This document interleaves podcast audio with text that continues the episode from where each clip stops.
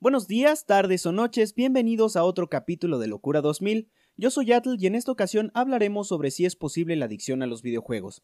Es un tema que da para varios episodios y sobre todo muchas perspectivas. Sin embargo, este programa no pretende polemizar ni atacar el bello mundo del gaming, así como suelen hacerlo los medios cuando se relaciona la violencia con estos. En fin, quédense para saber qué conocemos acerca de la adicción a los videojuegos y por qué es posible.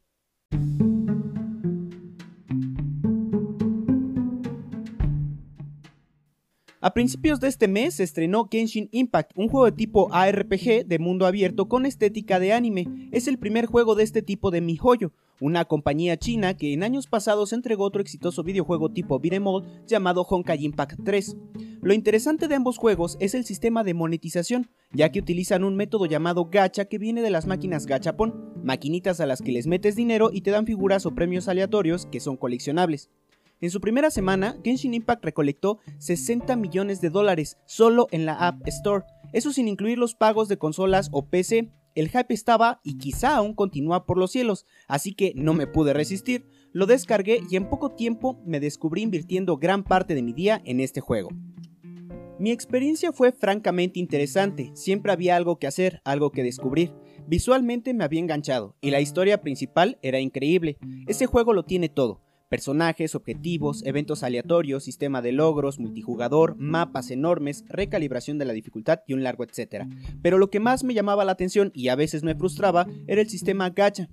Puedes jugar de manera gratuita y poco a poco ir obteniendo personajes, objetos y armas, pero si no quieres esperar puedes pagar unos cuantos pesos y acelerar el proceso.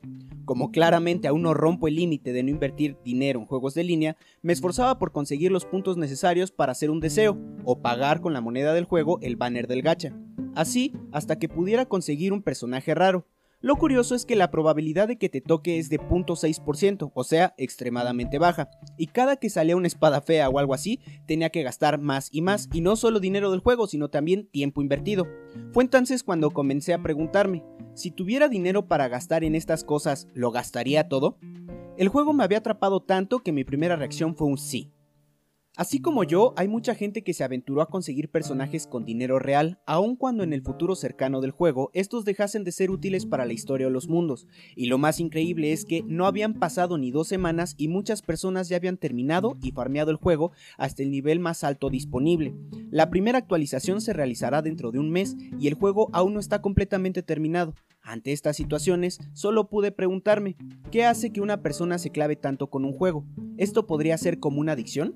¿Está justificada la desconfianza que algunos medios y padres de familia sienten respecto a los juegos electrónicos?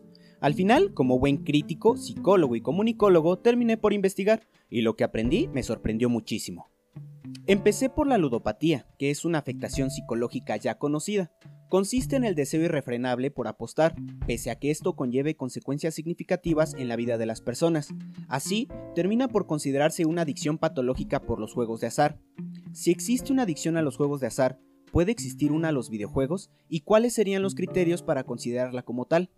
Estas preguntas me llevaron a la Biblia de los psiquiatras, el DSM-5 o el Manual de Enfermedades Mentales de la APA, donde es posible encontrar como adicción conductual al trastorno por juegos en Internet o gaming disorder. Javier Carbonell realiza una revisión de cómo la adicción en los videojuegos se trata en el DSM-5 como una participación recurrente y persistente durante muchas horas en videojuegos que conlleva un deterioro o malestar clínicamente significativo, y entonces el criterio recae en el malestar clínico. Otra vez, aunque en realidad se propone como una psicopatología que aún requiere investigación. Se diferencia de la ludopatía porque en este trastorno no se encuentran apuestas, pero entonces, ¿por qué podría considerarse una adicción?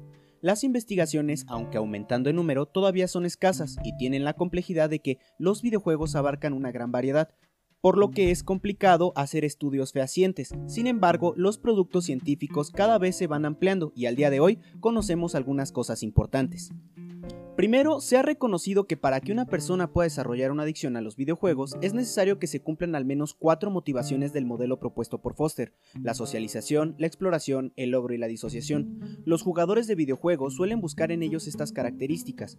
Curiosamente, la socialización es algo que pocas veces se liga con los juegos. En realidad, mucha gente busca jugar con alguien, hacer amigos, crear comunidades, y esto resulta en última instancia un gran motivo. Además, la disociación se vuelve relevante pues se han encontrado en algunos estudios que las personas que dedican mucho tiempo a los videojuegos suelen hacerlo por motivos de evasión o evitación, es decir, de separarse de su vida real para poder ser otras personas o sentir otro tipo de estímulos que difícilmente obtienen en su cotidianidad. Los videojuegos terminan por aliviar el estrés, brindar placer y libertad, es decir, cuestiones netamente de carácter social. ¿Será que por esto la gente invierte mucho tiempo en los videojuegos? De hecho, Pareciera tentador considerar como criterio de adicción el tiempo que se le invierte a los juegos, aunque en realidad hay un inconveniente. Se ha encontrado que puede haber conductas excesivas, pero que no se clasifican como adicciones. En un estudio realizado por Griffith, uno de los investigadores más importantes sobre los efectos psicológicos de los videojuegos, se revela que la gran mayoría de jóvenes que aseguraron invertir mucho tiempo no tenían problemas o consecuencias negativas. De hecho, solían tener buenos niveles académicos y sociales. Así pues, las horas invertidas no son un criterio suficiente para confirmar una adicción. Pareciera que los únicos criterios razonables radican en las consecuencias negativas o en la afectación a la vida de la persona en cuestión, es decir, cuando tu forma de jugar afecta a tu entorno familiar, laboral o académico y termina por afectar tu salud física. Suena extremo, pero en realidad es más común de lo que se cree. En países asiáticos es muy común enterarse de que algún joven o adulto murió tras jornadas larguísimas de gaming. La última de la que supe fue de 49 horas de StarCraft. Las causas son varias, pero por lo general mueren de eventos cerebrovasculares o paros cardíacos. Esta situación ha hecho que los gobiernos impongan límites de conectividad y controlen la permanencia. Final Fantasy es un ejemplo de ello. En Japón es muy común que muchos jóvenes terminen por tener vidas enclaustradas para dedicarlas a la animación y los videojuegos. Hikikomoris les dicen. Curiosamente, en la cultura pop asiática, particularmente la japonesa, se producen muchos contenidos que se relacionan con los videojuegos. Incluso hay un tipo específico que cuenta historias de personas que son transportadas a otro mundo, por lo general con características de MMORPGs. Las personas que aparecen en los nuevos mundos suelen estar aburridos de sus vidas anteriores o dedican mucho tiempo a los videojuegos. Pareciera que, sin querer o será queriendo, dan muestra de cómo los juegos suplen o ayudan a sobrellevar problemas en la vida cotidiana. El mismo Mark Griffith, en su revisión, menciona que estudios de casos suelen mostrar cómo los videojuegos utilizan para contrarrestar otras deficiencias y problemas subyacentes de la vida. Aquí la situación se empieza a poner interesante, pues las adicciones en general se ligan a las condiciones de vida de las personas. Recordemos que los padecimientos psicológicos son multifactoriales y puede que existan personas más propensas que otras a desarrollar adicciones. Sin embargo, una variable que terminará por ganar peso se liga a las condiciones sociales o al contexto de la persona. En este punto, no me parece extraño que el mayor número de casos de adicciones a los videojuegos estén registrados en países asiáticos donde las condiciones sociales son particulares, tecnología más avanzada, menos brecha digital, problemas de sobrepoblación, falta de empleo y oportunidades. No es extraño que los videojuegos, que ofrecen mundos increíbles y la sensación de progreso y autorrealización, terminen por ser una salida del estrés de la vida cotidiana, aunque esto es mera suposición mía. Sea como sea, pienso que mientras más se cierre la brecha digital en países como el nuestro, será cada vez más frecuente encontrar casos de personas que son adictas a los videojuegos. Por otro lado, siempre que hablamos de adicciones deben aparecer algunas particularidades. Griffith señala algunos componentes que caracterizarían la adicción a los videojuegos. La primera es la prominencia, es decir, que el jugar sea la actividad más importante, que todo el tiempo, aun cuando no se está jugando, se piense en hacerlo. Le sigue el cambio en el estado de ánimo por experiencias subjetivas derivadas del videojuego, como frustrarse, enojarse, relajarse o alterarse. Y al igual que en cualquier otra adicción, deberían desarrollarse tolerancia, presentarse un cuadro de abstinencia, generar conflictos y ser propensos a recaídas. Así, el arquetipo de un adicto a los videojuegos sería una persona que dedica al menos dos tercios de su día a jugarlos, tiene problemas en el trabajo o en la escuela y con sus relaciones interpersonales, descuida su hacer personal y cuando intenta dejar de jugar termina por regresar a ello pese a saber las consecuencias que tiene para su vida.